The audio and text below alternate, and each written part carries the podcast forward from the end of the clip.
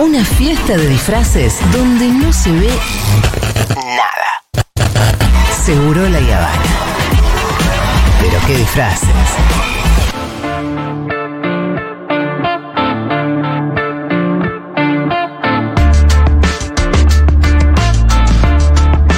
Chicos, el programa hoy se me pasó volando. Sí. ¿Eh? Ha sido un muy buen programa. Muy buena la nota con Pablo Salume, La eh, la gente verdad. Muy feliz con la nota, muy Eh, contenta. sí, y es cierto que nos que, que él nos está dando muchas notas, así que bueno. Gracias. Bien, pero es el momento de la segunda parte de la columna del Pitu. Hace como que dos meses que arrancó como hace dos meses. Perdón. y pasaron cosas en el medio. Habíamos empezado con una especie de diagnóstico sobre la desigualdad. Sí, hay una caracterización de las desigualdades, qué desigualdades existían para identificarlo un poco mejor. Profundizamos más conceptualmente sobre la, sobre las desigualdades. Y quedamos en la segunda etapa, esta es la segunda parte que vendría a ser un poco más de diagnóstico, pero con algún intento de qué se hizo y qué se Línea podría de hacer. acción. Líneas de acción, que no son ninguna novedades, que ya se realizaron en muchos lugares, inclusive en nuestro continente, en nuestro país. Pero bueno, decíamos desigualdad, aunque suene increíble, el mundo es cada vez más rico y al mismo tiempo cada vez más desigual. Son tan grandes las, desigual- las igual- las desigualdades y crecen en una velocidad tan rápida que algunos señalan que estamos regresando a niveles del siglo XIX. Mirá, Monopolios empresariales, sistemas tributarios débiles, evasión tributaria, privatización de las principales empresas y preca- precarización laboral son algunas de las causas que explican esta situación, este fenómeno. Hoy hay una coincidencia prácticamente unánime entre todos los académicos, académicos de que la desigualdad es la peor traba para el crecimiento económico de un país. Mientras más desigualdad, menos consumo. Si hay menos consumo, hay menos generación de empleo. Y además la desigualdad, que eso es algo que es muy importante, son socialmente destru- destructivas. Mientras más desigualdad, más violencia, más pobreza y más, frac- más- más frac- fraccionamiento social, ¿no? Es por eso que me parece importantísimo y me pareció importante esta columna. Conté que la hice cuando empecé a leer una nota en página 12, porque me parece que es uno de los principales problemas que tenemos que resolver de una vez por todas, porque venimos hace tres siglos diciendo que vamos a resolver las desigualdades, pero creo que es un tiempo de verdaderamente empezar a encarar soluciones concretas para este tema. Eh, Vivimos en un mundo donde cada vez es más rico porque aumentan los recursos disponibles para el mundo.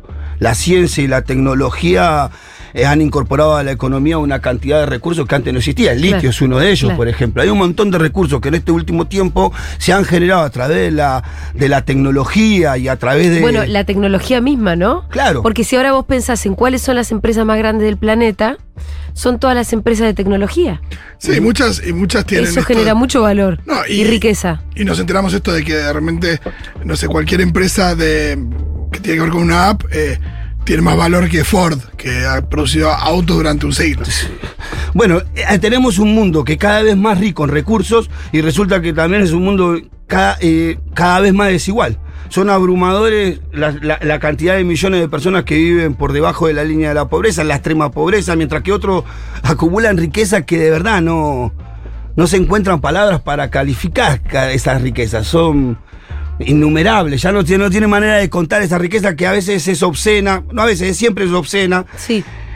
Eh, la desigualdad económica puede medirse de distintas maneras, a través de los ingresos o en términos de la riqueza acumulada, ¿no? Según Oxfam, que o es sea, una... lo que ganan todos Claro, los meses. según tus ingresos y según lo que acumulaste, tu Claro, capital claro. acumulado, tu riqueza Sí. también es una manera de crear más riqueza, por lo cual amplía la distancia entre los más ricos y los más pobres. Claro, siempre, si ¿no? vos gastás todo lo que te entra, no, tenés- no acumulas nada. Claro.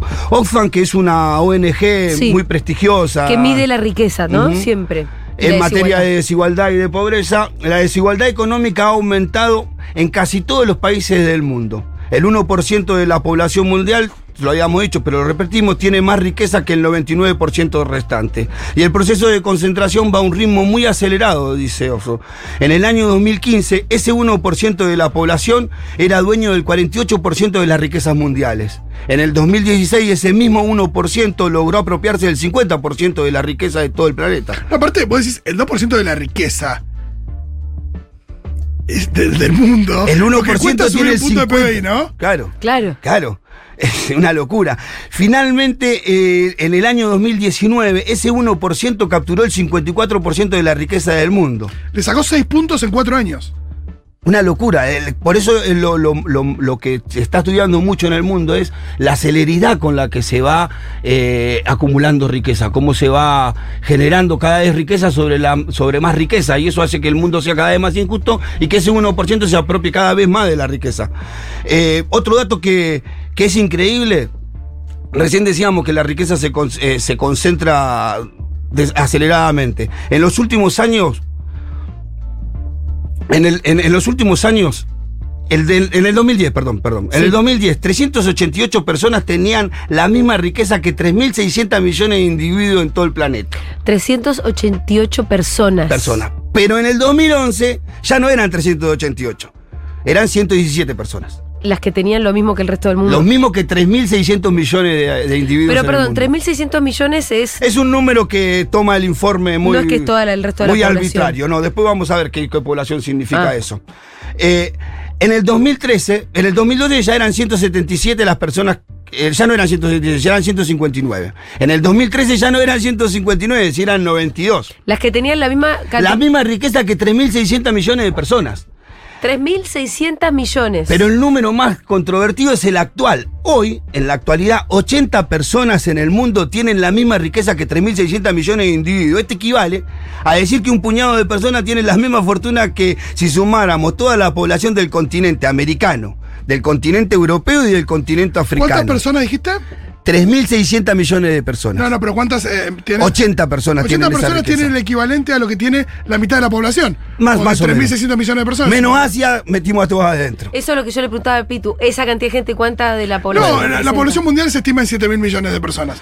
Con lo cual 3.600 millones de personas es un poco más de la mitad de la, de la población mundial y vos te decís que tenés 80 personas que tienen la misma plata que la mitad de la población mundial. Son números que está bueno repasarlo porque nos dan una visión clara de qué es lo que está pasando en el mundo con la riqueza. 22 hombres, mirá, te tiro dato. Perdón, porque cuando vos decís que el 1% tiene más que el, que el otro 99%, ese 1% son 70 millones de personas. Claro. Vas a decir, bueno, son muchos ricos. No, acá decís so- Acá en decís- individuos. acá- Claro. Por eso. 80 Pero acá individuos. decís 80, 80, personas. 80. Es nada. Y te la chico más. Mirá, te tiro otro dato. 22 hombres en el mundo, Julia, esto te va a interesar, A ver. Tienen, la, ri- tienen más riqueza que todas las mujeres de África. 22 hombres en el mundo. En el mundo. Que todas las mujeres de África. Que deben ser muchos millones de mujeres en África. Y esto que nos va a impactar más directamente. Los mil millonarios latinoamericanos ganaron en el año 2020. Los mil más millonarios de Latinoamérica. Ganaron en el año 2020. Mil es la fiesta Fervor de la Plata, ¿eh? Más o menos. Sí. Mil es la fiesta Sí. Fervor de la Plata. Bueno, los mil millonarios, los más millonarios, de, multimillonarios de Latinoamérica ganaron en el, en el año 2020 155 mil millones de dólares. Eso, esa cantidad, ¿sabe para qué puede servir? ¿Para qué? Alcanza para terminar durante dos años seguido con la pobreza monetaria en todo el continente americano. Las consecuencias de la desigualdad, que es lo que a nosotros nos preocupa más que la caracterización, porque no nos preocupa que haya ricos, nos preocupa que haya tantos pobres Y y, claro. sin tener nada, ¿no? Sí, pero hay que entender que en realidad la- que hay muchos pobres porque hay pobreza unos se- ri- digo, ricos muy ricos. Esa riqueza se genera. Claro. Las, Sí. la pregunta, bueno, ¿quién la genera? Muy claro. las consecuencias de las desigualdades son devastadoras, pero solamente traigo un solo ejemplo. La expectativa de vida en Zambia, uno de los países más pobres de África, es de 53 años. El de promedio, ¿no? Mientras que en Noruega, uno de los países más ricos de Europa, es de 84, de, de 84 años. Quiere decir que según la situación económica hay personas que pretenden o, o- o pueden aspirar a vivir 30 años más que otras en este Sí, mundo. y eso que vos ya ahí estás hablando de países más ricos. ¿Viste?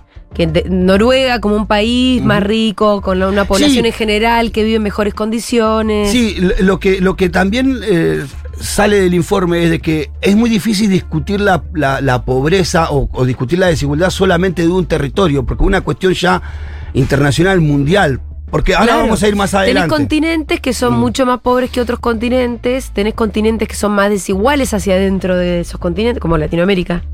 ¿Cómo sucedió esto, Julia? ¿Cómo llegamos a esta situación? No fue por arte de magia ni por un accidente eh, natural. Sucedió, quizás para entender esto nos sirva hacer un poco de historia, ¿no? eh, en 1867 un señor llamado Marx publicó el primer tomo del Capital. El hecho social más destacado era la miseria del proletariado industrial, producto del éxodo del campo a las ciudades. Se estaba generando una nueva miseria urbana, más marcada, más significativa y en algunos casos más cruenta que la miseria del antiguo régimen.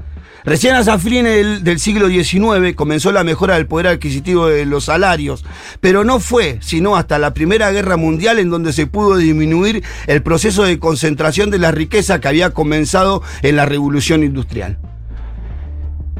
En Estados Unidos, entre el año 1913 y 1948, se logró reducir su porcentaje de desigualdad y tras la Segunda Guerra Mundial, la mayoría de los países europeos y occidentales introdujeron modificaciones en sus sistemas tributarios, en la protección social, lograron em- eh, pleno empleo con mejora del poder adquisitivo del salario y eso permitió que se reduzcan las desigualdades en estos países. Este proceso llevó a algunos, y acá está el quilombo, economistas, a pensar que casi todos los países industriales la desigualdad se desarrollaría con una curva en donde al principio serían las desigualdades más profundas, pero con el paso del tiempo se irían disminuyendo. Sí. Pero no ocurrió eso. Pero es que la desigualdad cuando se disminuyó, se disminuyó por decisiones políticas.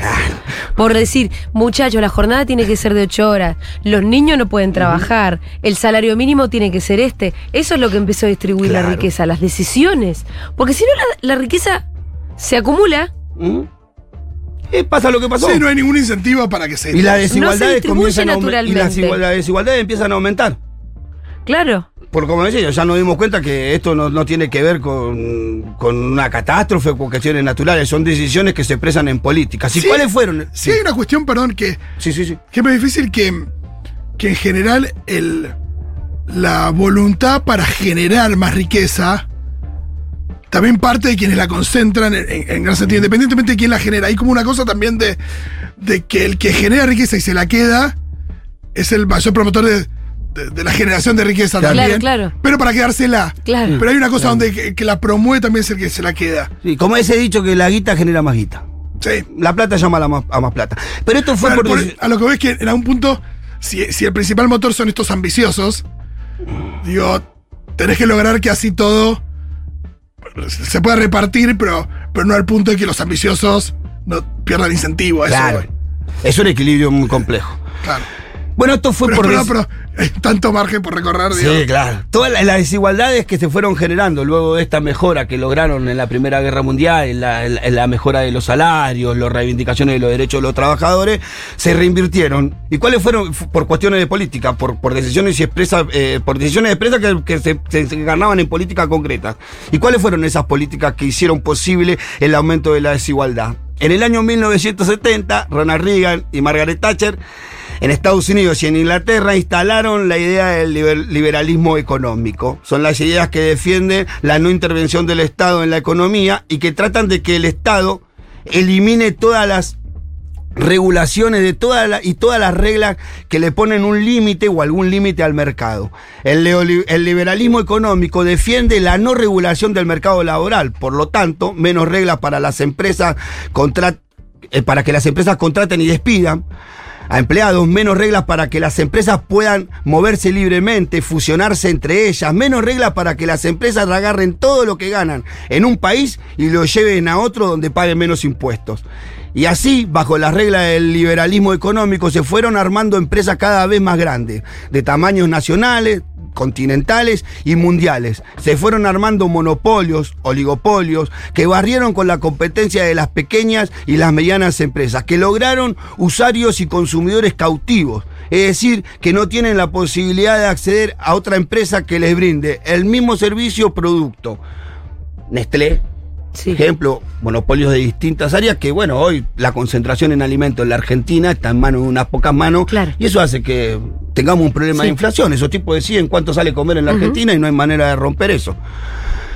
Estas Y empresas. tienen unas ganancias extraordinarias que hacen que ellos terminen teniendo tanto poder político que no les puede discutir las ganancias que tienen, la Y- rentabilidad. y- no es discutible. Claro, impusieron de manera unilateral el precio de la mayoría de los productos de la economía. Las empresas monopólicas y oligopólicas lograron imponer condiciones de trabajo más precarias, con contratos flexibles, sin garantías ni negociaciones colectivas de trabajo. Tal es el poder de estas empresas que lograron que muchos países, que en muchos países se aprueben las llamadas leyes de flexibilización laboral.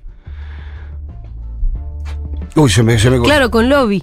esto, claro, esto no hubiera podido ser eh, alcanzado cuando los sindicatos eran fuertes, fuertes y los trabajadores estaban agrupados. Que además vos tenés sindicatos fuertes cuando los trabajadores ganan bien. Claro. Pero en este escenario de monopolios y oligopolios juegan los medios también. Sí, sí. En donde, Donde un monopolio también se compra un medio. claro. Y también han dado un lobby muy importante para impedir la formación de nuevos sindicatos y para disminuir el poder de los sindicatos exi- existentes. Esto es algo que arranca a mediados de los 70, el neoliberalismo en su mayor expresión. Claro, claro. ¿Y cuál fue el resultado de estos, de estos sindicatos débiles y los trabajadores eh, eh, debilitados en su organización? Bueno, en los últimos años el sueldo de los trabajadores aumentó menos que la mitad de la riqueza, del, del crecimiento de la economía de los, países, de los principales países. ¿Cómo? Para hacerlo más fácil, los últimos 20 años el salario de los trabajadores permaneció igual, pero las empresas ganaron cada vez más plata. Claro. Los salarios subieron la mitad del aumento de la economía, del crecimiento de, lo econ- de la De la economía de los general. países. O sea, no se distribuyó en los trabajadores, se siguió concentrando cada Por vez eso más. la riqueza del mundo crece, los salarios siguen igual. Estas empresas transnacionales han puesto en marcha importantes mecanismos de planificación fiscal para evitar el pago de impuestos a través de agujeros fiscales, sociedades offshore y paraísos fiscales y paraísos fiscales. Periodistas de todo el mundo, como sabemos en los Panama Papers, reunidos en el en consorcio de, de periodistas y que cuenta con el respaldo de los periódicos más importantes del planeta, lograron descubrir las cuentas de multimillonarios en paraísos fiscales. Consiguieron los datos de 130 mil cuentas que los ricos tienen para ocultar en paraísos fiscales su dinero para evitar el pago de impuestos. ¿Sabés cuánta plata había ahí, Julita? Ay, no. ¿Cuánta? 17 billones de dólares. ¿Y eso cuánto es? billones de dólares. ¿Sabes lo que es? Para darte una idea de qué es, es el Producto Bruto Interno de Estados Unidos. Es, lo ¡Ah! que, es lo que produce la economía más rica del mundo durante un año. Esa plata la tienen escondida. Es tremendo. Yo no entiendo cómo los líderes del mundo no se ponen de acuerdo para desbaratar los paraísos fiscales, Sí. porque no hacen Sí, pero por ahí porque justamente tienen la plata ahí. Y no, pero la plata la tienen los individuos. Sí, pero imagino que los líderes del mundo nada están muy Y te tiro otro dato Bueno, que nos va. problema, y te ¿no? tiro otro dato que nos va a poner inclusive un poquito peor, perdón por traer. La progresividad de los sistemas tributarios de casi todos los países, tanto los ricos como los emergentes, ha ido disminuyendo desde el año 1970. ¿Qué significa esto? No es tan difícil. Significa que los ricos hoy pagan menos impuestos que hace 50 años. Pero además que pagan menos impuestos, ah, pagan menos impuestos que vos, que yo, que la clase trabajadora, que la clase media, que las, las pymes. Es tan, así, que Oxfam dice que por cada dólar que recauda los estados en materia de impuestos, solamente 4 centavos provienen de los impuestos a las grandes fortunas. Fíjate. De cada un dólar, 4 centavos se calcula que solamente pertenecen a las grandes. El Y el resto, resto somos todos es de la clase media y de los trabajadores. No, y cuando hablaste de que, que por cada dólar que se genera, ¿cuánto se queda la grande fortuna, no? Y, y la- esto es importante saberlo porque tenemos tipos que, bueno, vos hablabas en tu columna, tenemos tipos que militan la quita de impuestos Claro. en nuestro país. Siempre con el mismo argumento que es que a la riqueza la tenés que dejar libre, porque entonces va a repartirse en algún momento. Sí, ahí hay que ver esto de, de un. Siempre volvemos, ¿no? Una, una cosa es una pyme eh, pequeña y pujante y otra cosa es eh, las grandes fortunas. Sí, claro, claro. Y Porque, a ver, perdón, porque el, el argumento para, para defender la quita de impuestos es que se apoya en la situación de las pymes. claro, bueno. sí, sí, es que es cierto que hay pymes donde los impuestos sí le, le joden la vida. Vos cuando escuchás a los ricos hablar de eso, Se meten a todo en la bolsa, tienen la. Eso. Claro, claro. Así cuando alguno dice que en nuestro país la presión impositiva es muy alta, en realidad se está diciendo parte de la verdad. Es muy alta para los trabajadores, para las trabajadoras, para vos, para mí, para la clase media, para las pymes, para los pequeños emprendedores. Pero no es muy alta para las grandes fortunas ni tampoco para las empresas monopólicas. po- monopólicas. Por otra parte, la política impulsada por Ronald Reagan y Margaret Thatcher sostenía la idea de un Estado mínimo donde todo lo que pudiese estar en manos del mercado debía estarlo. Eso llevó a la, a la privatización de las principales empresas públicas, que operaban en ámbitos muy estratégicos de la economía y por la forma en la que se dio esas privatizaciones se generaron dos consecuencias. La primera de esas, una concentración del capital de las empresas públicas en manos de algunos grupos económicos concentrados. Pero además, la generación... La, Además, al generarse estos nuevos monopolios y oligopolios en áreas clave de la economía como la energía, el transporte y las telecomunicaciones, influyeron directamente en las políticas económicas de muchos países y en la que fijaron y en la fijación de precios de bienes y servicios y servicios. El informe de la desigualdad global 2018 también nos aporta un dato que es muy importante. Dice que producto de la debilidad del sistema tributario, mira, de la evasión fiscal y de la privatización de mayoría de la, en la mayoría de los países, se ha producido una transformación de la propiedad y la riqueza, disminuyendo la riqueza del sector público y aumentando fuertemente la riqueza del sector privado. Esto significa que los estados cada vez son más débiles y más pobres, mientras que las empresas cada vez son más fuertes. Esto produce un impacto directo sobre los estados que lo deja básicamente débiles. Es lo que estamos viendo ahora, ¿no? Claro, sin recursos para poder tomar eh, políticas que vayan acompañando la baja de la brecha de desigualdad. Eh, y es como decíamos ahora, el, el empresariado también tiene poder político, porque tener plata es tener poder Y político. hoy muchas empresas y muchos grupos empresariales internacionales son más fuertes que los estados. Claro. Eso significa que los estados tienen menos recursos para poder invertir en educación, en salud, en infraestructura. Y de esta manera, en muchos lugares del mundo, la salud y la educación de calidad son un privilegio al que solo acceden aquellos que tienen plata para poder financiarlo. Y por supuesto que esto, pro- esto promete en el futuro, la- eh, impide en el futuro las posibilidades de desarrollo de las niñas y los niños y adolescentes y agrava la distancia de la desigualdad que hay entre ellos realmente pueden acceder a una educación y una salud de calidad de aquellos que no. Para, se me, se me, se me, se me, se me perdieron los papeles. Se pueden hacer muchas cosas. Decilo vos, Pitu. Se pueden hacer muchas cosas, sí. Se pueden generar primero, lo que primero me parece que necesita el mundo es tener modificaciones impositivas, que estas que los que no quería hacer. eh, cosas de la fe. Creo que claramente los ricos cada vez son más ricos. Y que no hay otro lugar en donde ir a buscar los recursos para construir una sociedad más igualitaria que es justamente ahí. Cuando ya hay riqueza que se genera, ¿no? Claro, porque la verdad que si no revisamos la manera en la que se tributa en los países, más específicamente en los países emergentes, esto se va a seguir replicando, porque si hay, eh, hay impuestos injustos, como por ejemplo en la Argentina, uno de ellos es el IVA, claramente, y que me parece que tenemos que empezar en la lo que hablábamos en el otro capítulo. En la cuestión impositiva tenemos que empezar a pensar en, más que en igualdad, en equidad. ¿No? Que no podemos ser todos tratados igual sobre las, eh, ante las leyes impositivas, porque no todos tenemos los mismos recursos y las mismas circunstancias. Las leyes tienen que ser progresivas y equitativas. Los que más tienen deben pagar siempre más. El impuesto a las grandes fortunas de- debería ser algo permanente que todos los años se pueda cobrar ese impuesto para Sin poder dudas. cosas. Lo que sí hay que hacer en Argentina y para en, en- en Latinoamérica, y para ir terminando porque se nos fue el tiempo al carajo. Ya se hizo en algún momento. Yo quiero contarles que entre el año 2003 y el año 2014 la Argentina, el Latinoamérica bajó eh, 10 puntos porcentuales en el índice de Gini.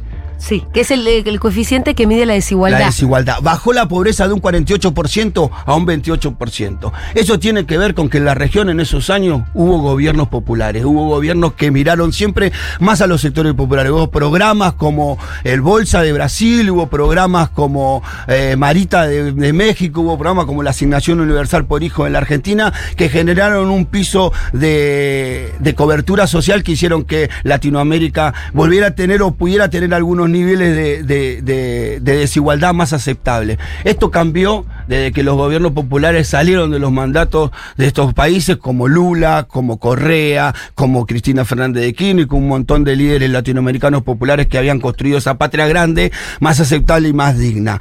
En definitiva, si hay algo que no hay que hacer, no sé muy bien qué hay que hacer para combatir la desigualdad, pero estoy seguro que lo que no hay que hacer, no hay que votar gobiernos de derecha, no hay que votar gobierno como el de Cambiemos. Y termino con esta frase. Mujica decía alguna vez en una frase, en una, en una misa, dijo que no encontraba otra fórmula para que haya menos pobres que que haya menos ricos. Bravo. Bravo, Pitu. Se terminó el programa. Y Diego. gracias. Gracias, Pitu.